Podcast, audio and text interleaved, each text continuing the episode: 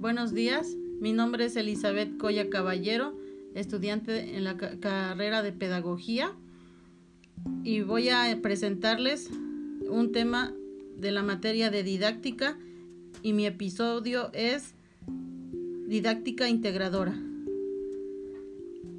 La didáctica integradora asume que mediante procesos de socialización y comunicación se propicie la independencia cognoscitiva y la apropiación del contenido de enseñanza. Estimula el desarrollo de estrategias que permiten regular los modos de pensar y actuar que contribuyan a la formación de acciones de orientación, planificación y control.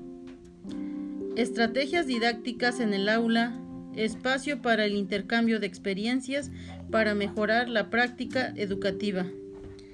La especialidad de competencias docentes favorece el buen desempeño en nuestras actividades como facilitadores, permitiendo guiar a los alumnos a la construcción de sus propios conocimientos. La didáctica, arte de enseñar, se encarga del estudio y la integración en el proceso enseñanza-aprendizaje con la finalidad de optimizar los medios, técnicas y herramientas. Algunos tipos de didáctica son la didáctica general, conjunto de normas en que se fundamenta de manera global, se encarga de postular los modelos descriptivos, explicativos e interpretativos. Didáctica diferencial, se aplican situaciones de enseñanza especificada. Se toman en consideración aspectos como la edad, características del educando y sus competencias intelectuales.